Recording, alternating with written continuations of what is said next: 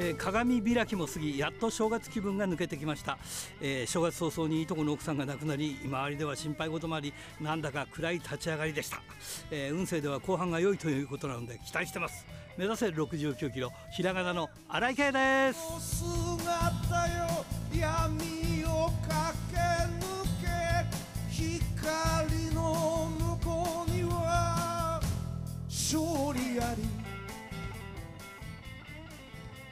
まあ、あの北陸方面ではまだ大変な日々が続いてますがね何かとこう復旧に向けて頑張ってねえー、きたいと思います。まあ私たちもね、えー、できることをやってね、えー、いろいろとやっていきたいと思います。ということで、えー、元気に張り切ってまいりましょう。まず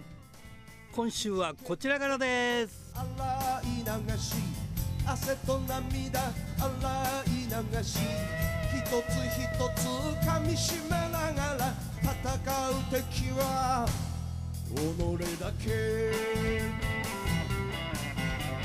チャンピオンベルトだけじゃない大事なものにさあ今日のゲストはこの方ですゾネス選手ですこんばんはこんばんは。よろしくお願いします。はい、初登場ということでよろしくお願いします。よろしくお願いします。えーと、ゾネス選手は去年の3月31日デビューですか？はいそうです。だからデビューから約11か月？だよね。そうですね。あれ？10はい11か月目？11か月目になるのが、はい、このね10か月から11、はい、もうそれなのにすごいいろんな活躍してるね。ありがとうございます。ね一流どころの選手とやってるじゃないですか。そうなんです。ねはい。であれでしょ？う10月には上海のイベントにも出場したりとか。はいで12月には仙台ガールズのじゃじゃ馬トーナメントにこれ優勝したんですか？はい。先今週あれ？今週？今週の月曜日に、うん、あの決勝戦がありまして、はい、それで優勝をさせていただきました。おめでとうございます。ありがとうございます。デビュー10か月で優勝ってすごい話だよね。そうなんですかね。うん、いやだいやなんですかねって。そうなんですよ。だ だってじゃじゃ馬トーナメントったってあれ3年以内かなんかじゃなかったでしたっけ？あ多分そうだと思います。ねだからさ1年そこそこなんてでさ勝てるような選手だけじゃないわけでしょ？そうですね。決勝の相手は3年目の選手だったのですごく強かったです。ねえあのドネス選手についてさ分かってるのは日光市出身ということで、年齢も分からない名前も分からないっていうのが あるんだけど、はい、なぜプロレスラーを目指したんですか？えっ、ー、と、いろんな理由があるんですが、はい教えてください。一つは、うん、なんか強くて美しい人になりたかったんですよ。ほうほうほうほう。それで、うんボディービルをもともとやってあそうなんだ、まあ、なんか強くて美しいみたいな、うんうん、その方向性としてはいいかなと思ってたんですけど、はい、なんというかあの自己満じ自分のせ、うん、中の世界すぎて、はいはいはい、誰にも知られないところで黙々とやるっていうのが、うん、なんかだんだんもっと見てほしいっていうふうになっちゃったんですよね。そうだよね普通ね、はい、頑張るんだからさ。そうですそうです。やっぱり死ぬ気で減量するんですけど、うん、もうアマチュアで別に誰も望んでいない試合に出て、うん、なんか特にやりがいを感じられなくて、うんうん、どうせ鍛えるなら、うん、あの人のためになんか人に希望とか勇気とか与えられるような感じのことに、その鍛えた体を使いたいなと思って、であプロレスもいいかなと思って、うん、で応募しました。もともとムエタイもやってたんだって？ムエタイもやってました。だから体はだできてたんだある程度その新人とはいえ。そうですね。体の大きさは結構ある方なんですけど、うんうんうん、だいぶ小さくなっちゃいましたね。でもボディービルの時のがやっぱ大きかったです。大きかったはい、まあ戦う筋肉と見せる筋肉とはまたちょっと違うかもしれないけどねそうですね。今は今は体を大きくしようかなと思ってまた頑張ってるところです。おでこれプロレスはなんか見たの？どっかでプロレス見たとか知り合いにプロレスラーいたとかって話なの？えっとボディービルの好きな選手が、うんうん、あの AEW に不定期参戦してる選手で、うんうん、その選手がすごくかっこよくて、はいはいはい、体も作ってなおなおかつそれを戦いで見せているのがすごい素敵だなと思ったのでその人きっかけでプロレスを見るようになりました。はあはあはあ、それでプロレスラーどうですか？そうです、ね、今の結果そのキャリアの割にはねもう一戦級の選手と組んだりとか戦ったりとかしてるじゃないですか。はい。こんなに早くこういうふうになんかなれると思ってました？いや全く思ってないです。本当に、はい、幸せな環境でやらせていただいてるなと思ってます。そうだよね、巡り合わせがいいよね。そうですね。うん、僕もね、まだ映像とか写真でしか見てないんで、ご本人に会ったことはないんですが。本当になんかゾネスって名前がぴったりのような感じ 感じがするんですがこのこの辺はどうこの辺はやっぱりアマゾネスに引っ掛けたゾネスなんですか？これははいそうですアマゾネスっぽいという理由で、うん、あのもともとのニックネームだったのをそのままリングネームにしました。ゾネス、うん、はい。ホックぴったりだよね。ありがとうございます。本当なんかやわな男なら食っちゃうぞくらいの感じがするよね。ねえ。いやだからねああそうなんだ。全くないとこからじゃなくて、はい、もうある程度体もできてるしムエタイなんかでもやっぱりそういう格闘技の経験もあったからそういうところでは今はい、はい、一戦級の選手とどうやってみては実際のところ。いやもう全く、うん、その鍛えた体の方向性が違うので、うん、あそうだよね。もう全然違う全く別物ですね、うん、おまけ、うん、はいおまけにプロレスはあれだよね。受けなきゃいけないもんね。あそうですね。うん。跳ね返せいいってもんじゃないもんね。そうですね。うん。そうですか。あのねあの、はい、今エボリューション所属でしょ？はい。だから最初なんかスワマン選手石川修司選手がプロデュースするっていうことだったから、まあ、全日なのかなって、はい、全日女子部なのかなとかって思ってたら若干違うんでしょ、はい、エボリューションっていうのは。はい、全く別団体で業務提携だけああしてるんだ。形です。はい。ははははどうでしたか？やっぱりあのー、女子だとね大概男子に教わることなくて女子は女子で教わって、はい、だから、はい、組み方違ったりとかいろんなことが違ったりするんだけど、基本王道のこう全日本の選手に教わったっていうことだから、はい、この辺はどうですか？やってて違和感とかはないんですか？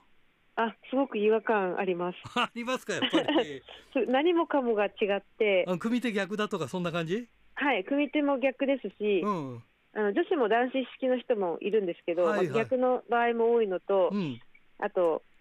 あの技の呼び名が違ってああそうかそうかそうか、はい、女子の方が言ってる技と、うん、私が習ったものが違う呼び方で全く意味が分からなく通じなかったりとか。はいはいはいはいあとロープワークの仕方とかも違うんですかやっぱり？全然違うんですよ。女子,、女子ってロープを両手で掴むんですけど、うんうん、前日の男子っていうのロープをつかな掴まなくても、うん、体が大きいから、はい。あの大丈夫じゃだ大丈夫なんですね、吹っ飛んじゃうことがないから片手でヒュッて掴むだけなんですよ。なので私たち最初片手で教わって、うん、でも身長がないからってことで、うん、なんか半分、ままあ、両手で掴むんですけど、うん、トップロープはもう片手で掴むんですよ私たち。なんかこう男子っぽい形で教わっていて他の選手と全然ロープワークも違うなって見てて思いますね。いやじゃあそれ黒っちゃ黒だね。あそうですね。あと男子私たち先輩がいないので、うん、エボリューション自体が新しい団体で、はいはい、最初私が1期生で3人でデビューしたんですけども、その先輩がいない分、うん、みんな新人同士で技もやるので、はあはあ、受け手も下手で、うん、やり手も下手で、で師匠に投げられたらただ痛いだけだしなんかよくわからないしみたいな わかんないんだ。はい。いなんかもうすごいです。全然意味がわからない。そりゃ大変だよね。はい。だから三人デビューしても今二人？父選手と二人になったの？はいそうです。うんでもね。今月一人デビューしてままた三人に戻ります。三、まあ、人に戻るんだ。はい、そうすると今月デビューする方よりはあなた方が要するに先輩ってことなの？そうですね一応先輩になってしまいますじゃああのあれか2期生ってことになるんだ次の人たちはデビューする人たちはそうですねはいああすごいねあっという間にもう後輩ができちゃっていやはい。追われる立場になってくる。いや頑張らないとダメですね。このこの頑張ります。この一年間どうでした？じゃあその まあねそのさっき言ったように組手も違うとかなんとかね、はい、うん、そんな中でさわけわかんないで教わってきて戦ったら全く違うわって世界でしょ？はい。うんね大変苦労したと思うんですけどどうです？はい。でも1年弱やってみて はい、もう苦労よりも楽しいが勝ってます。本当に最初に対戦させていただいたのが、うん、山下里奈選手で。あそこもすごいんだよね。今山下里奈選手なんかさ、はい、世界中でもなんか評価されてるじゃない。はい。ねそんな選手とねはいそんなすごい方と対戦させていただいて、うん、ものすごい怖くて痛かったんですけど。そうだろうな。デスはい、デスマッチも平気でやるような女性ですからね。そうですね。ねなんかもうとんでもなくもタックルしても、うん、勝手にこっちがぶっ飛ばされて跳ね返されちゃうぐらい強くて、うんうん、びっくりしたんですけど、うん、なんかプロレスの厳しさと楽しさを同時に教わったような感じがして、うん、でその次があのこのラジプロさんをつないでくださった、はい、あの松本博代選手だったんですけど。だってデストロイヤーじゃない破壊する女だからね。はい破壊されました。ねでかいよね。でかいです。でっかいよね本当にね、はい、髪の毛なんか似てるけどね。あそうですね。そこは本当に共通点なんですけど、ね、なんかもう最初の対戦させていただいた方が本当にプロレス愛が強い方々で、うんですごく技術もあって強い方だったので、うん、なんかおかげそのおかげで楽しいですね。だからそこは、はい、そそこは恵まれてますよね非常にねあなた方は、はい、プロレスが好きな人とプロレ戦うと、うん、すごく楽しいんですよ。そうだよね。あと高橋七重選手なんかともね、はい、いたりとかね。そうですね今月、はい予定してます。うん。だからそういう部分ではねやっぱりいいよね。うん、めもう本当に恵まれてるなと思ってはいもう本当にそうだと思います。あれでしょ？団体自体もあなた方に合わせて団体ができたわけでしょ？もともとあったの？あっ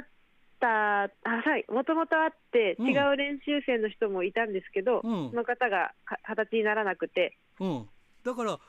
い、まあ形になったのはあなた方からということなんだよねじゃあ。そうですねはい、うん、それなりもう主主催の大会とかもやってんでしょ？エボリューションのはい月に1回新木場で興行があります。だからもう10回ぐらいになってんの？はいこの今月で10回になってあだから本当にだからそういう意味で恵まれてるね。あなたたちのためにやってるわけだからね。そうですねそう考えると。はい。さあ、ね、うん。そんな中やってますが、えー、まあ1年ということなんですけどまあまあ夢は大きい方がいいんですけど、えー、今年はなんか大きなベルトを取るとか誰かに挑戦したいとかありませんか？もう挑戦させてくれって言って、うん、できるものには全部挑戦したいと思ってます。さすがドネスだね。はい。全部食いたいと思ってるんで。いやいや、それは素晴らしいな。はい。いや、ぜひぜひね、頑張っていただきたいと思いますよ。ちょっとね、はい、あの、やっぱりこう、女子の中でもね、やっぱりこうインパクトあるわ。ドネス選手は。本当ですか？うん、やっぱりそれは、それは売りでいいよね。うん、やっぱりね、売りがないとダメだよね。売り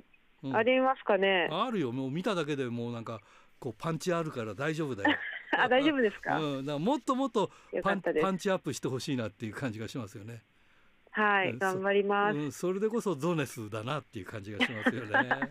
いやいやぜひね。まあまあね、えー、これからもねぜひぜひあの、はい、ラジプロに機会があったら出てくださいえー、ぜひよろしくお願いします、えー、応援しておりますから、えー、それでは最後になりますあの次の方どなたを紹介していただけますか？はいえっ、ー、と12月に対戦させていただいた DPP 東京のチャンヨタ選手です。おはいはいわかりました。えー、それじゃ本当に最後になります。全国のファンの皆さんにメッセージをお願いします。はい。えっ、とエボリューションのドネスです。毎月1回えっ、と新木場ファーストリングで自主興行もやっています。まだできたばかりの団体なんですけども、熱くて楽しい団体なので、ぜひ見に来てください。よろしくお願いします。ドクター。どうも。今週もよろしくお願いします。よろしくお願いします。どうですか？正月は、まあ、まあ正月っていうか、はい、まあ正月働き同士でしたんでね。ああ、そうだよね。えー、あんまりあのプロレスも見に行けなかったですけれども。なんかね、移動が大はい、大変でしたよね。飛行機事故あったりとかして、ね、まあそうですね。いろいろね震災もあったし、うん、えー、ね年頭からなかなか大変だなというふうに思いますけどね。今年もね。はい。まああのそんな感じで、ちょっと、まあ、あの念頭にお話しするのもどうかと思って、ちょっと前回はお話をしませんでしたけどもね、はい、あの年末に、まあ、あのこの番組のリスナーならもうみんな知ってると思いますけども、あのキラー・カーンさんって方、亡くなりましたね。はい、であのまあ、このコーナーの中でもたびたび申し上げましたけれどもね、あの菅さん、あのまあ、長年飲食店やってらして、はい、でえー、去年、まああの今やっているお店っていうのにも、あの去年になってからね、4回ばかり行ったんですけどね。うん、行ったんですか、あの、はいはい、あのなんだ、人情、人情居酒屋、かんちゃんでしたっけ？はいはい、かんちゃんの人情酒場。あ、人情酒場か。はい、あ、まあ、それはかんかんちゃんの人情酒場っていう曲があってですね。はいはいはい。で、その曲から取ったのが、今回の店の名前らしいんですよね。うん、で、えー、まあ、今年誕生日の3月6日に、はい、あの。えー、こ新宿のですね、うん、あの西新宿ってあの西新宿っていうと、まあ、あの音楽好きな方はご存知かもしれませんけど、あのいろんな輸入版屋だとかね、レコード屋が並んでるところなんですよね、うん、それをずっとまっすぐ行って、あの食安通りっていうところ、まあ、はい、あの新大久保に近い方ですね。はい。このあの交差点に近いところの、まあ、ちょっと古い雑居ビルの地下1階にありましてですね、うん、まあ、そこ地下1階飲食店が入ってるところだったんですよね。うんあの昨日なんかでも、あのちょっと古いビルにそういうところあるかと思いますけど、こう真ん中通路があって、向かい合わせに、えー、固定な、あのなんていうんでしょうかね、あの、はい、飲食店がいくつもこう、えー、ハモニカ状というかね、こう並んで、まあ、あの決してあの広いビルではなくてあの、その真ん中の通路っていうのもそうですね、えー、2メートルぐらいとかでしょうかね。であのー、まあ、ここのお店っていうのは、なんか、ものの本によると、あのえー、菅さんがあの飲食店を始めてから、まあ、あの場所を変わって変わって変わっていって、10軒目だったっていう話なんですけども。そうなんですか。ええ。あの以前ですね、あの歌舞伎町で営業してたお店なんていうのも、あのかなり大きかった時代がありましてね、はい、えー、どうだろうな、あのお客さんでいうと、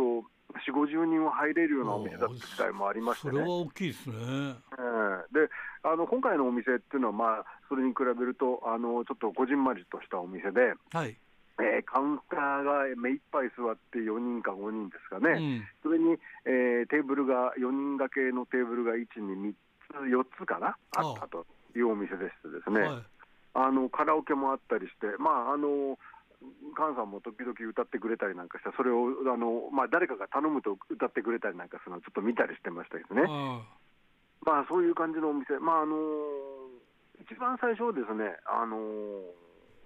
新宿と、えーと、新宿区と中野区の境目ぐらいなんですけれども、はい、あの西武新宿線の中井っていう駅ですね。はいはいはい、であのそこの駅前にあったお店、駅前っていうか、駅あんまり駅今ほど駅前ではないですけども、あの一回ね、考えてみると、これ、あの亡くなってからいろいろ考えて、亡くなるちょっと直前ぐらいかな、うん、にいろいろ考えてて、ですねそういえばこの店、学生の時にですねあの当時、知り合いのあの落語家の方に連れてってもらって、一回行ったんじゃないかなと。学生の時から行ってるんだ。1回だけですけどね。でね、それがですねあの、僕の印象では、そのお店、地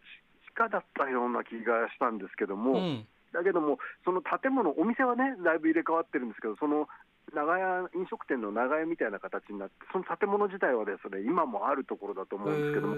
それがあの地下がないもんですからね、その辺、うん、あのどういうあまあ、あのその長屋もだいぶその古い看板なんかは残ってるんですけど、お店はこう入れ替わり入れ替わりしてましてね、はいはいはい、まあ、一部はあのパチンコの、えー、景品交換所になったりなんかしましてね、はい、だからこの辺だったのかなってことをちょっとあのカーンさんに話聞いてみようかなということをね思ってたところだったんですよね。だったんだね。はい。はい。はいはい。まあ、なかなかね、他のお客様がいて、あの僕が僕よりも、まあ、常連かなり多かったみたいですからね、はい、あの僕なんかよりもその常連の方があの多かったと思いますんでね、それで、あの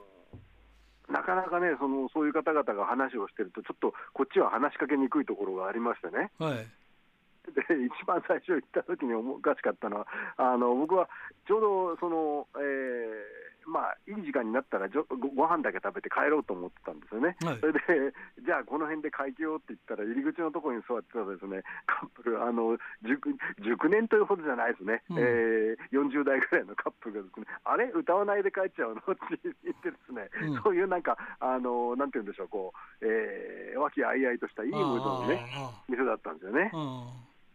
で、あのー、まあね、その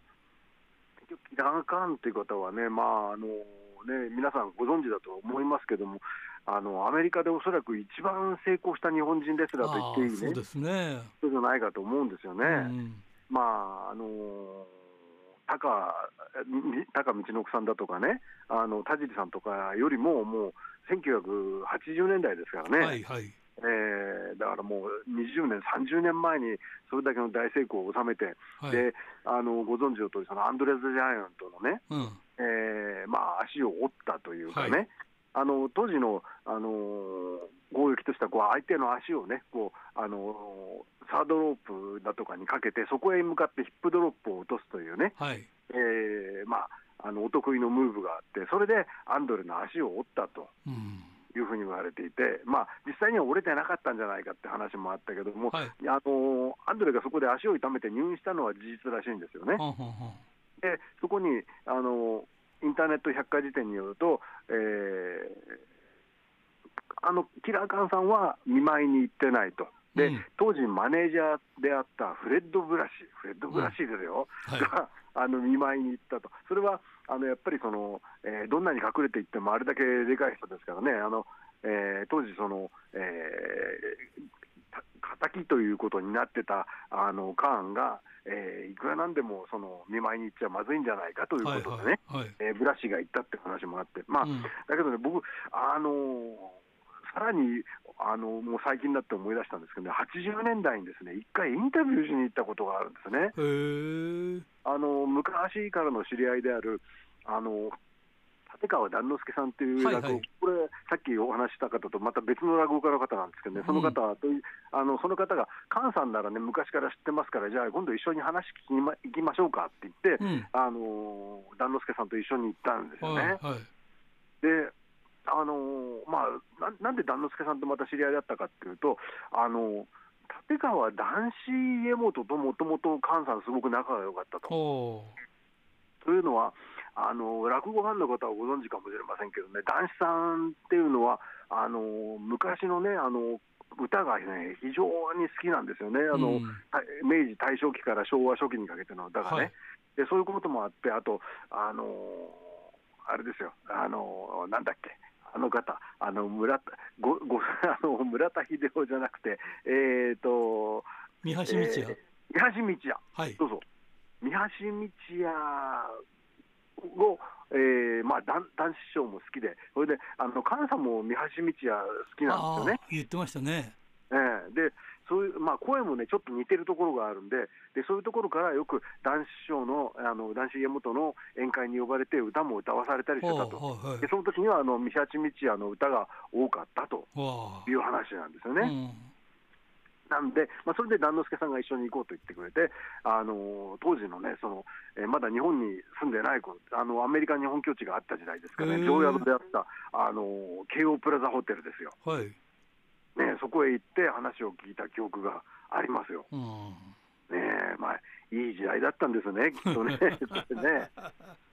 なるほどね。うん。まあね、それで、あのー、まあ、日本に戻られてからはね、あのーうん、皆さんご存知のように維新軍に入って、はい、それから、えー、ジャパンプロレスですか、はい。ね、ジャパンプロレスっていうのは、まあ、あの一応、まあ、解説をしておくと、新日本から、えー、長州さんたちが独立して、それで、えーまあ、強行突破してね、全日本に上がろうとしたわけですよね。はいはい、まあ、その時に作った、あのー、事務所といいますかね。うんあの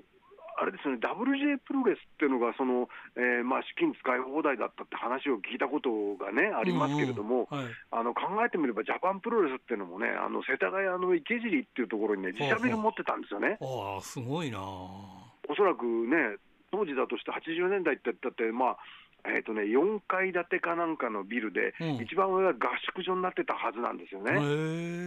でそこに一時期、あのー、今話題の長谷さんだとかもいた記憶がありますんでね。だからね、相当な、まあ、当時、そういう言い方はされなかったですけど、相当なあのお金の使い方をしたはずだったんだと思うんです、うん、まあ、スポンサーがあるということだと思うんですけれども、はい、まあ、プロレスがやっぱり景気のね、いい時代だったということになるんだろうと思うんですけどね。はいまあ、それで、えー、だけども、まあ、この分裂したときにですね、あのー、まあ、お金のことだとかでね、あの人間関係が嫌になったということで、えー、87年だったかな、に、えー、結局引退しちゃうわけですよね、ファンさんがね、はい、プロレスも完全にやめちゃうと、まあ、実際、それから試合はしてないわけですけれども。はいでえーまあ、そこからはね、飲食業っていうことですよね。うんまあね、料理、最初はね、料理ご自分で作ってたんですね。はい、あの確かに上手でした。うん、であの近頃はね、この今回のその、えー、人情酒場になってからは、あの見たところ、あの板前さんがいましてね、板前さんが料理作ってましたんで、で、えー、母さんはあの飲み物をね、基本作ると、うん、あのすみません、えー、生ビールくださいとか、うん、あのウーロンハイくださいって言われると、あ、うん。いよって言って立ち上がってですね、それまではカウンターの隅に座ってましてね、それで作って、はい、もう一度って出してくれるというね、そういう感じだったんですよね。であの最初に行った時にあのまあ、感想を登坂社長にメールしたんですけどもね、うん、なんかだいぶしばらくぶりに会ったら痩せたなっていう印象がありましてね。はいはい、であの足もちょっと細くなったなっていう感じがして、はい、まあ、あのちょっとなんていうか、老け込んだ印象もね、あったもんですからね、はい、まあ、もちろん例えばあの体重減ったとかあの、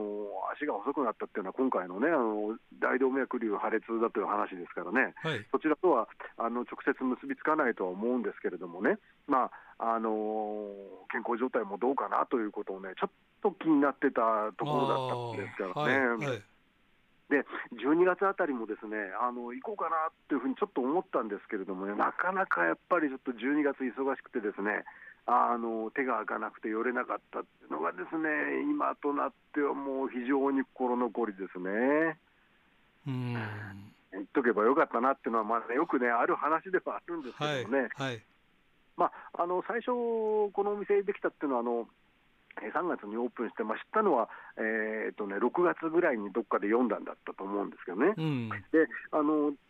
最初に言ったのは、やっぱりそのテリー・ファンクが亡くなった時に、8月の、えー、と調べると23日だって言うんですけども、うん、その日にね、ニュースが出たその日にあの行きました、それであのテリー・ファンクのことでちょっとね、聞いてみたかったもんですけどね、えーまあ、それで、まあ、少しお話をして、まああの1回はね、あの2回目かなんかに行った時には、あの他のお客さん、ちょうど僕行った時間帯にはいなくて、菅さんとこうカウンターで 2人きりってこともあったんですけどね、それ で、えーまあ、あの画面のですね夕方のニュース、6時台のニュースを見ながらね、はい、ああ、なんとかだななんていうのに、あの僕もちょこっとですね、ああ、新潟もこんな感じじゃないですかねなんて話をしたりですとかね、そういうこともあったんですけど、何かちょっとね、やっぱりいきなり話しにくいところがありましてね、はいはいはい、なんで、まああの、今となってはね、それもいい思い出かもしれませんけれどもね、うん、やっぱり、まあね、もうちょっと話をしときゃよかったかなっていうのがね、もう本当に正直な感想ですね。うん、そうですね、はい、いややっぱりね亡くなってしまうとね、あの時、えー、こうしとけばよかったとか思うんですよね。そうなんですよね。でも、まあ、ましてね、うん、店には行けてよかったですよね。あまあそうですね。行っといてね。はい、はいまあ今年、まあ、去年、年末からね、今年なんだか、うん、あのどうも不法が多いような気がするね、八代亜紀さんなんですか、あの今回冠、今週、冠二郎さんとかね。そうそうそうなんだろうね。有名なね、まあ、あの70代あたりの人のね、はい、訃報がどうもね、多いような気がしてね、うん、なんかちょっとね、あの念頭から残念な気が確かにしてますね。はい、まあそういうことなんでちょっと気を引き締めて明るい、こう一年にしていきたいものですね。すねえー、まあ、はい、だけどねこのお店あのあの店主はいなくなりましたけど、今月末まではね、そのえー、営業をするというお話ですので、ちょっともう一回ぐらいは顔を出していきたいと思ってますわかりました、じゃあまたその時の話、よろしくお願いします。よろしくお願いします。はい、今日は、えー、ありがとうございました。ありがとうございました。おはがきルチャリブレえー、富山県ラジオネーム高木のかっちゃんからですね。昔地域ニュースで東日本の震災での津波が富山で起きたなら海側の人間はどこまで逃げればいいのかとの特集を見て、えー、どこまで逃げればいいのかを分かっていましたが、えー、今回の地震で、えー、テレビで津波警報出る前に、えー、すぐに津波が来てたことを考えると避難するのは難しいですねということで今回ねそうだよねもう警報出た時にはね大変だったもんね。それで、えー、5.6えー、日本武道館で日本日本プロレス連盟の大会が行われますが、えー、これを震災のチャリティー興行にしないのかなクエスチョン、えー、プロレス界と縁のある長谷博石川県知事や、えー、石川県出身の新日本の木谷オーナーは石川県で復興のプロレス興行を開催するのかなクエスチョンということでね、まあ、これからいろいろとね、えいろんなまあ落ち着いてからですよね、え落ち着いてからそういう話が出てくると思います。はいえー、頑張ってくださいね。えー、清田区金崎正史君からですね1月6日新根室プロレス物語の舞台挨拶におっさんタイガーとアンドレザ・ジャイアントパンダが来るということでシアター機能へ見に行きました。おっさんのコスチュームはベルバラのオスカルのようなジャケットに白いタイツと虎のマスク。身長は160センチくらいかなオーラがありました。ロビーでサイン会もしてました、えー、グッズは T シャツ2種類とパンフレットがありました。アンドレは機能の天井が低いのでたぬき工事のビルの入り口前に立ってファンと一緒に写真撮影してました。大きくて可愛かった。ちなみに映画は9日に見に行く予定です。ということでね。えー、白石区ラジオネーム豊田勲君からですね。新井さんこんばんは。こんばんは。1月6日からシアター機能で上映された新根室プロレスのドキュメンタリー映画の新根室新根室プロレス物語を見てきました、えー、上映初日はおっさんタイガーとアンドレザが舞台挨拶を行うことになっていましたがアンドレザが大きすぎるせいか中に入れず急遽映画館の外のたぬき工事で、えー、撮影会が行われプロレスファン以外の人が集まるのを見て、えー、さんが大きな選手を好むのはこういうことなんだなと改めて思いました。で漢字の映画についてですがアンドレザ以降の新根室を中心とした構成となっておりアンドレザが新根室を知った人にとっては、えー、あアンドレザで新根室を知った人にとってはいい内容なんなんじゃないかなと思います、えー、ちなみに大砂嵐が三吉神社でマイクを持った時に大砂と呼んで叫んでいたのは自分です。各国省映画でははしょられてますが新根室は2016年で一度解散宣言かっこその後に保留かっこ閉じをしていたんですけどね。点点点まあその翌年にアンドレザがブレイクするんですけど、えー、サムソン宮本が生き様と死に様を見せプロレスに人生を捧げたという意味では波のレスラーじゃ太刀打ちできないなあとは思いましたね。ということでね。そうですか。えー、別市ララジオネーム陣来君からあ彼も同じ話題ですね。6日から公演されている公開されている新根室プロレス物語を見に行きました、えー、初回上映は完売してたために2回目の上映に回されましたがその回も満席での上映でした。えー、葛西選手や猪木選手とは違いプロではない人たちのドキュメンタリーのはずなのに後半は泣かされました、えー、万人向けする映画ではないかもしれませんがラジプロリスナーなら好きな映画かもしれません。見てよかったと思いますということであれですねこれ、えー、アンドレザの写真が、えー、一緒についております。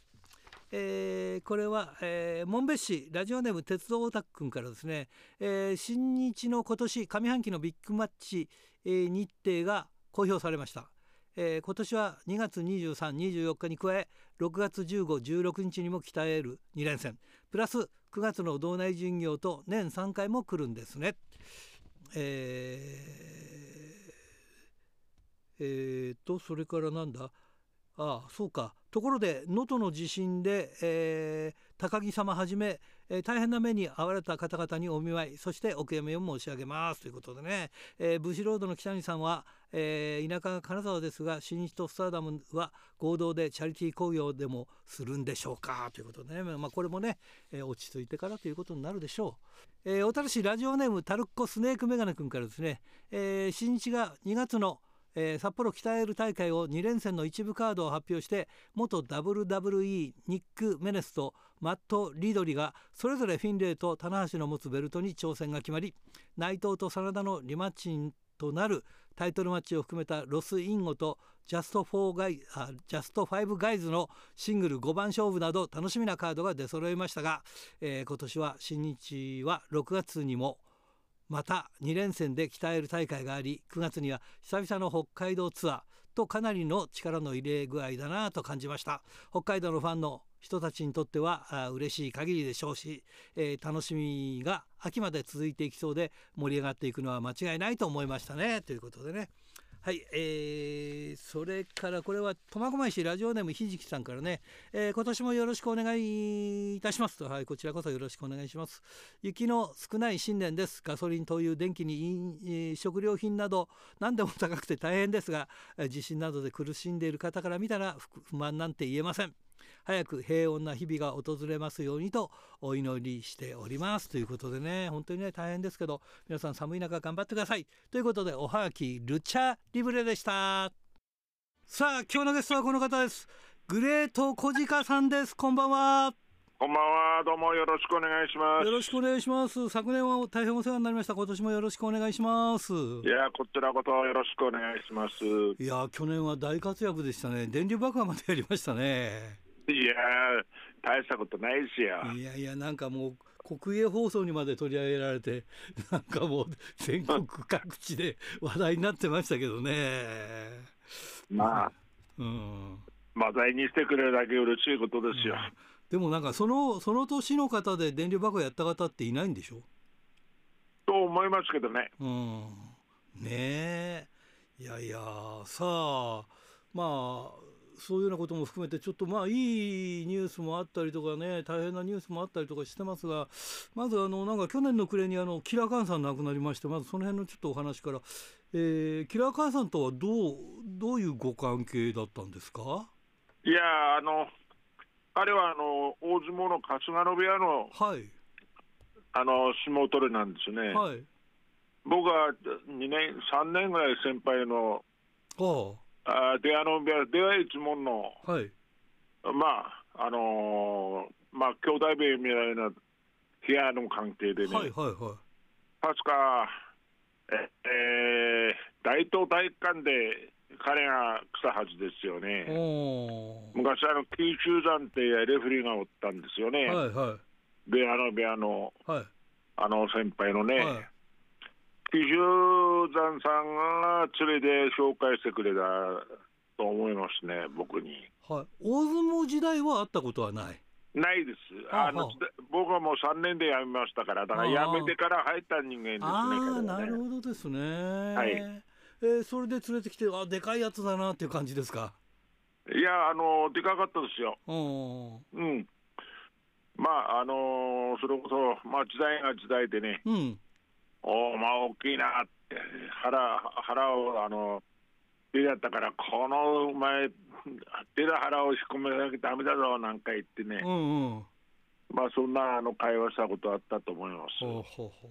それからカーン選手はね、あのまあ、アメリカ行って、まああの小鹿さんがこう送ってきたようなそう、まあ、そのスターの道、まあ、海外でもスターの道を歩んで日本へ戻ってくるっていうこういうことだったんですけどね。いや、あの彼は彼でね、うん、やはりあのアメリカ行ったら、まあ、あの体格、あの人相だから、はい、彼はそのアメリカで結構売れた時期があったと思いますよ。あそうですよね。はい。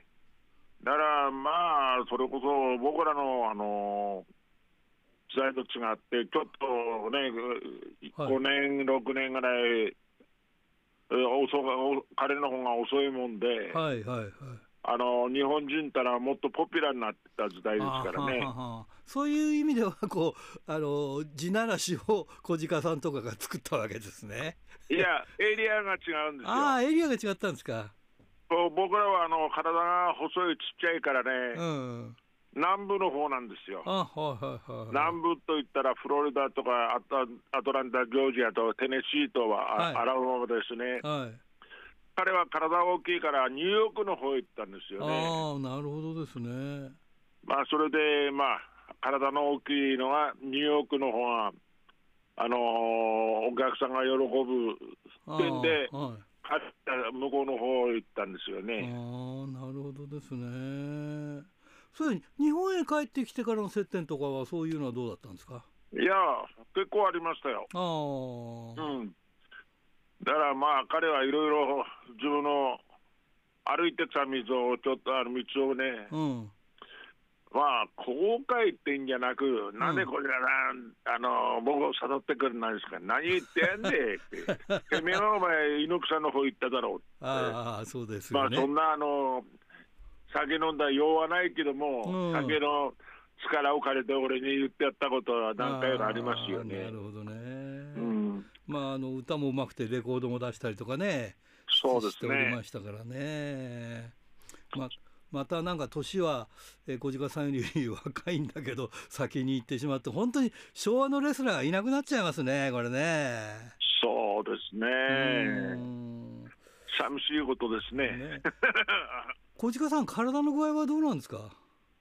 いやぼちぼちってどこじゃないですか？もうもうそろそろあれですよね、えー、猪木さんも亡くなったしいろんな意味でこうそういう意味では昭和のレスプロレスとか語る方はいなくなりますよね。もうほとんど。そうですね、やはり日本プロレスっていうのが昭和のプロレスという代名詞についていますから、はいはいはい、やはり日本プロレス出身の、えー、元のレスラーったら、僕と北沢さんがいるだけでね、ただ北沢さんはあの別な職業をついてるもんで、プロレスの道を歩いてるのは僕だけですよね。じゃあもう本当に今年くらいからは語り部としても、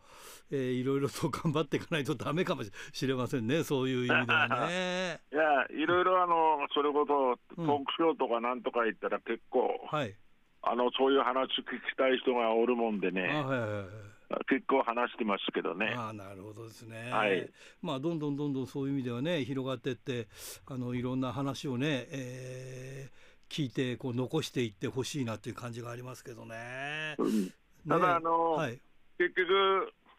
不安の人がなんで小鹿がそんな知ってんだ嘘言ってんだろうっていう声がものすごいあるんですよね。いやいやそれはないでしょうけど、まあそれも一つあの興味があるからそういうこと言ってんだろうけどね、はい、僕は25歳でアメリカ行って3年間28歳で、はい、ああのアメリカに帰ってきましたからね、はい、そう僕は、えー、1970年の9月に9月の試合に帰ってですね、はい、タックリーグ戦っていうのがあったんですよね、はいはい、その10月からですね、うん、まあ、優勝チームはアントニオ猪木さん、星野勘太郎さんですね、はいはい、僕のパートナー、吉村道明さんなんですね、はい、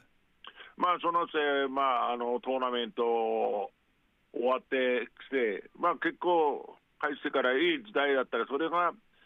2年間、2年半ぐらいで崩れちゃったからね、ちょっともったいない時代だったよね。そうですね。だから真っ只中にそのにに日プロからこう新日本とか全日本とかいろいろこうね、はい。えーまあ、か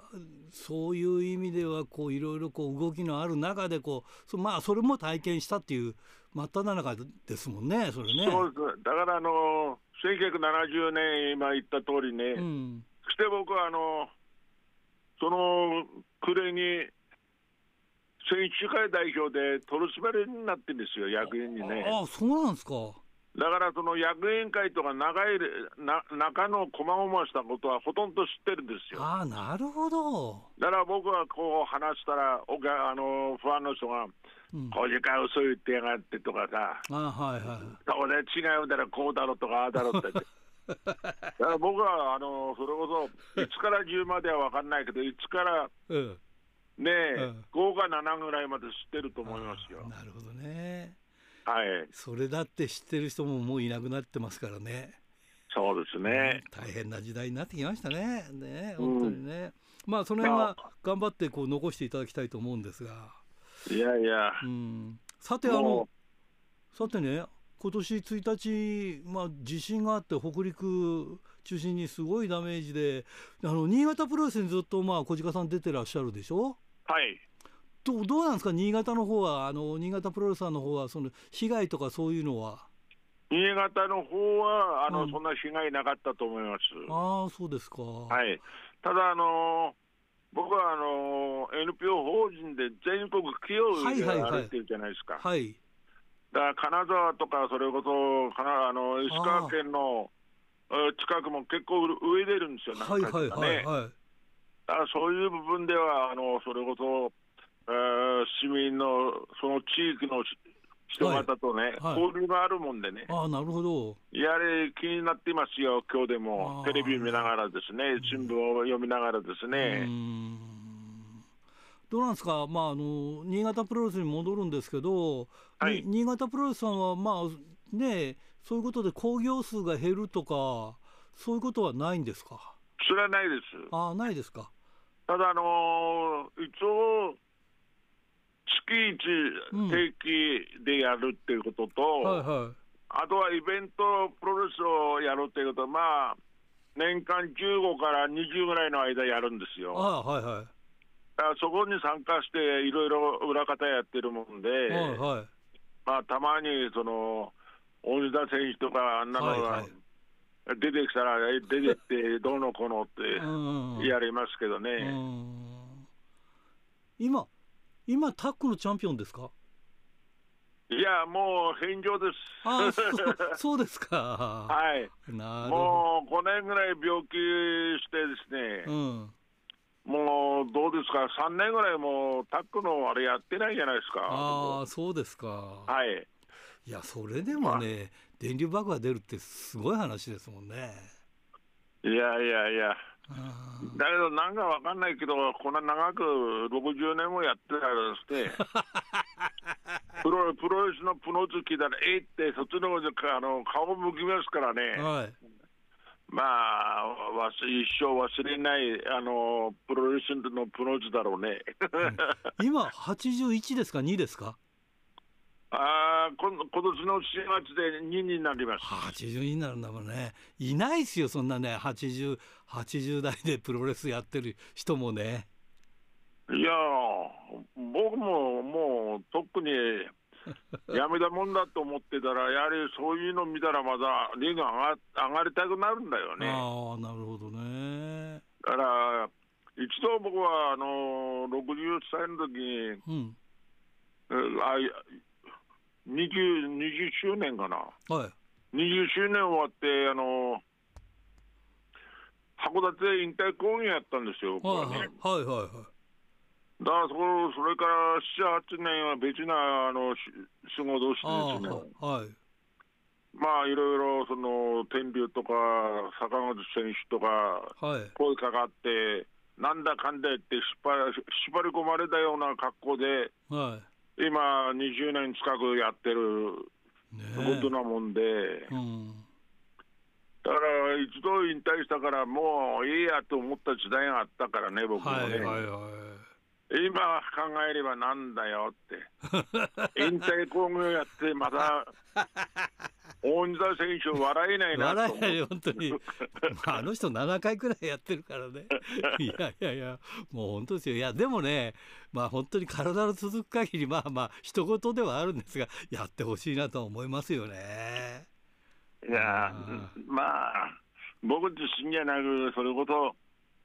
今ね、日本のそれこそ高齢者65歳以上の人が、えー、30何パーセントいるじゃないですか。はいはい。地方行って、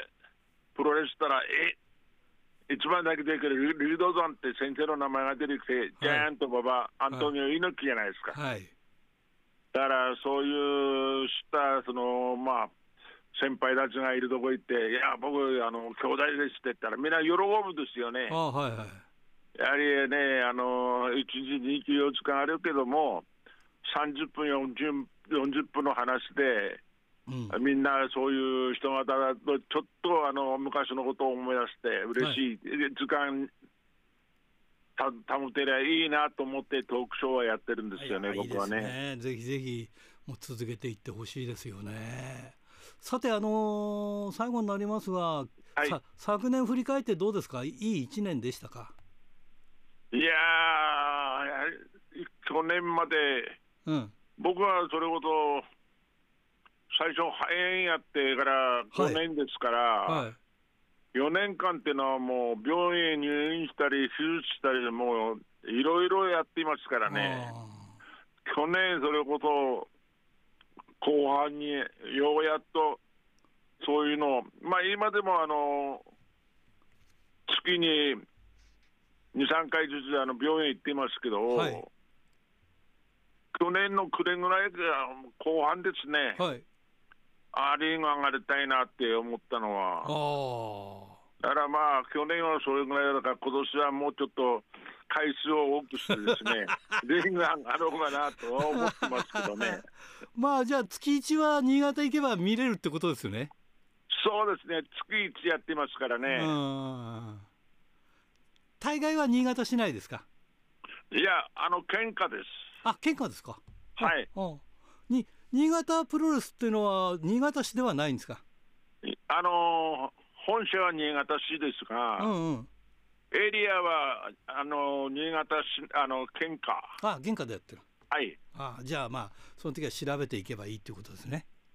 いやいや、遠いですよ。いやいやいやいや、でもね、もう何があるかわからないから今のうち皆さんも見とかないとね、えー、いやそう言ってあと10年すごいな。っ てリングに上がったらすごいなと思ってあと10年っていくつですか僕は、ねうん。が頑張っていただきたいと思いますよ。いやいやありがとうございます、うん、それじゃあ今年もよろしくお願いします、はい、あのあのファンの皆さんにちょっとメッセージをお願いします。えー、今まで4年5年と皆さんのあふるさとに行けなくてごめんなさい、今年はもうちょっとやるこうかなと思ってるんで、おたくおたくさんの皆さんの地元行ったら、こじかっていう声をひと一声かけてくれたら嬉しいな。よろしくお願いします。さて先週のプレゼントの当選者を発表しましょう。先週のプレゼントは被災の匠のしめ鯖を1名様にということでした、えー、当選したのは北広島のラジオネームホワイトウィングさんに当たりました。おめでとうございます。さて今週のプレゼントはモンドセレクション金賞を受賞した被災の匠のしめ鯖を1名様にプレゼントします。どしどしご応募ください、えー、年末年始のプレゼントはねあと1週間くらいで届くと思いますんでよろしくお願いします。メールアドレスは rpro.hbc.co.jp ファックスは011-232-1287宛先は郵便番号060-8501どちらも HBC ラジオラジプロと書いてください、えー、来週木曜日必着です。インターネットを聞く方は HBC をクリックしてください。ということでね先日あの車をこう運転してたんですがね、えー、今シーズン初のね初滑りですんごい滑ったんですよ。もうもう前の車とこうくっつきそうなぐらいね肝を冷やしたんですがね。今まで、まあ、去年から今年にかけて滑ったことがなかったからねちょっと安心っていうかなめったんだね。何があるか分かんないからねやっぱ安全運転しないとダメですね。もうねこう本当にぶつかる寸前で止まったからいいけどね。まあそういうことでね、えー、皆さん気をつけて運転しましょう。いつものようにお相手はひらがなの新井圭でした。ではまた来週まで。さようなら。帰る。なんでいつも前向きだけで。生きるなんてそりゃないよ。